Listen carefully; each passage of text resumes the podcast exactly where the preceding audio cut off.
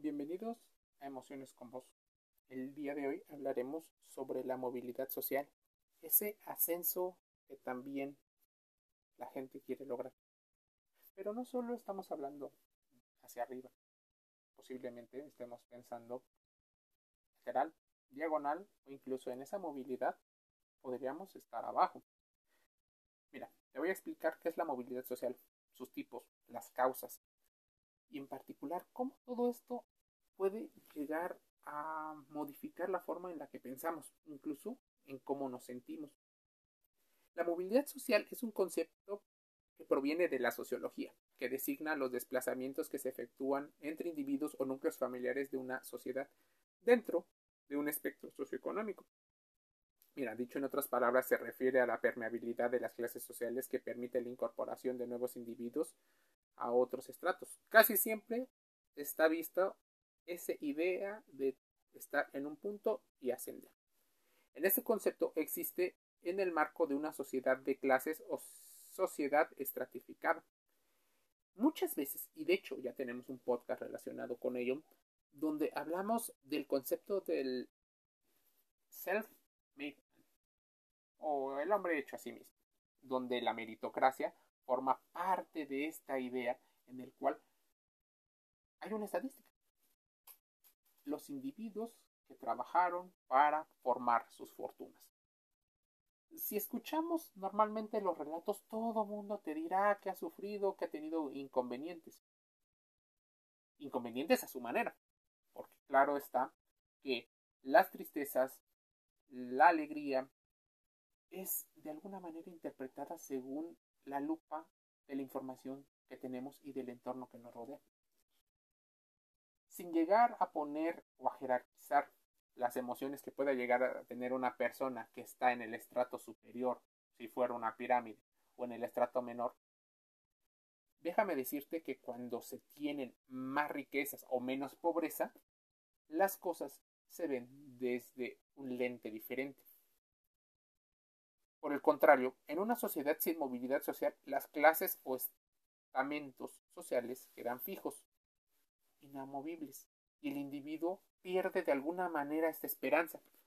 Algunas personas, por ejemplo, eh, el señor Noam Chomsky, hablaba sobre la manipulación que nos hacían creer algunas fuerzas económicas a partir de sus negocios, creándonos esperanza a modo de consumo. También Sigmund Bauman hablaba sobre la liquidez que nos hacían tener para tener esa felicidad, la felicidad líquida. Si bien en estos casos se habla de sociedades, por ejemplo, debemos de estudiar la historia y entender que hay una poca movilidad en los estratos más bajos, pero hay todavía menos en los altos. Pues los ricos siguen siendo ricos generación tras generación porque de inicio parten por la teoría de Mateo, en el cual los que tienen, tienen más porque hacen esta ley de atracción, este vibrar en abundancia o en el concepto que lo quieras tener. ¿Qué importancia tiene, mira, la movilidad social? La movilidad es activamente perseguida por las sociedades contemporáneas a través de métodos diferentes, ya que es garantía de una sociedad más equitativa y con menores desigualdades, si la comparamos contra otra que tiene menos posibilidades o menos herramientas para tenerlo. La posibilidad de ascenso social es imprescindible para combatir la pobreza, ya que empieza con la esperanza. Entonces, ¿qué ocurre con esta esperanza? Bueno, debemos de entender debe ser real. Existen situaciones de posturas políticas y sociales radicalizadas que normalmente te prometen cosas que difícilmente se han visto a lo largo de la historia. Y también hay personas que buscan lo que se le llama el dinero fácil o atajos económicos ilícitos o dentro de la ley, pero, por ejemplo, se ha recurrido a situaciones como la prostitución, la venta de sustancias o, por ejemplo, la venta ilegal de algunos productos.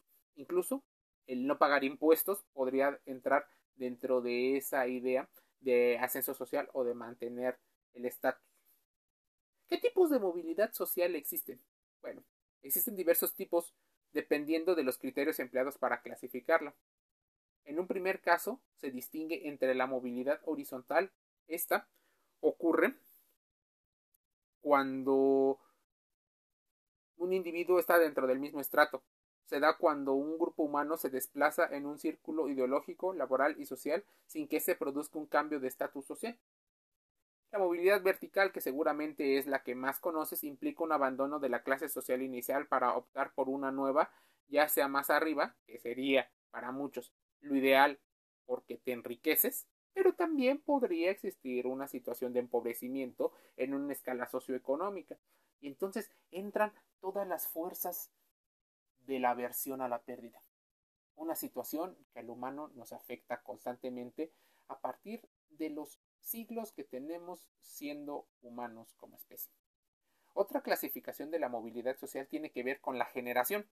Se habla de movilidad social intergeneracional cuando se produce el desplazamiento entre una generación y la siguiente, y de la movilidad social intrageneracional, en cambio, cuando tiene lugar entre individuos de una misma generación.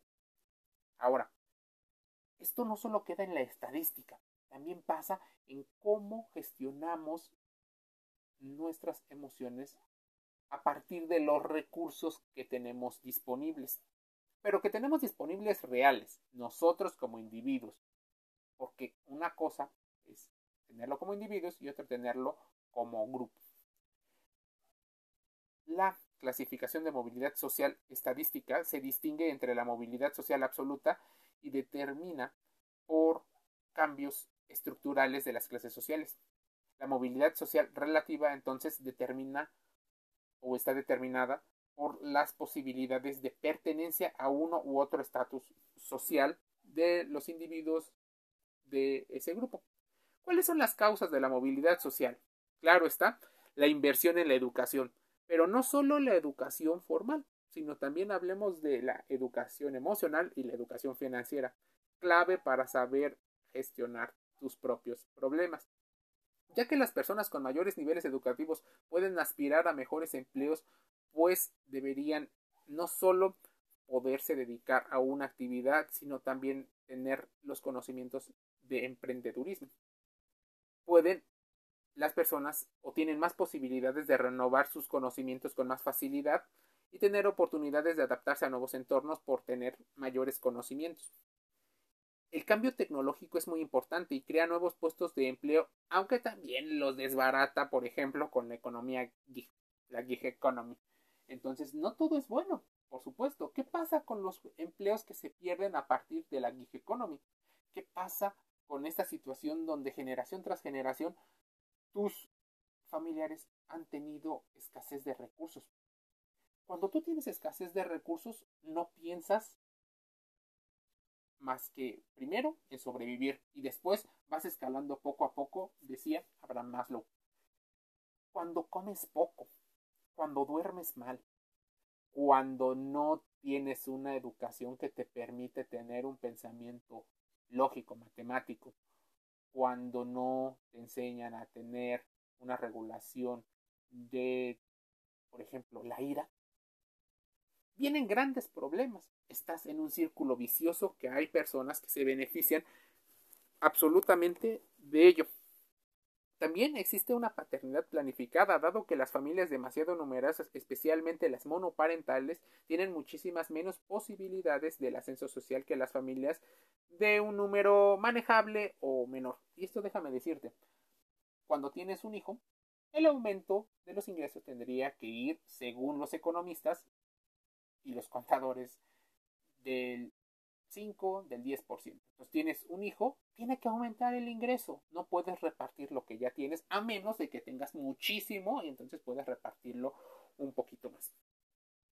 ¿Qué pasa también? Esto provoca migraciones, provoca luchas internas, las resistencias culturales, genera pobreza, generan conflictos sociales. Todo esto tiene que ver con dinero. Dice un dicho que cuando el dinero falta, el amor sale por la ventana.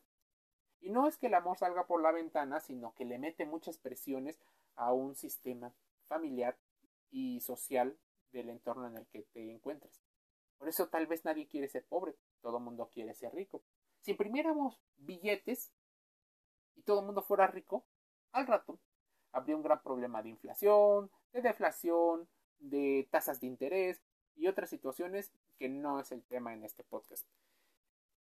Si bien he dicho varios conceptos, te invito a que contrastes todo esto y me digas cómo la movilidad social, el ascenso social y el dinero afecta o beneficia en la forma en la que actúas con el dinero, que actúas con los recursos materiales e inmateriales.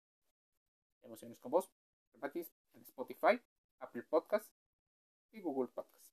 Te envío un saludo.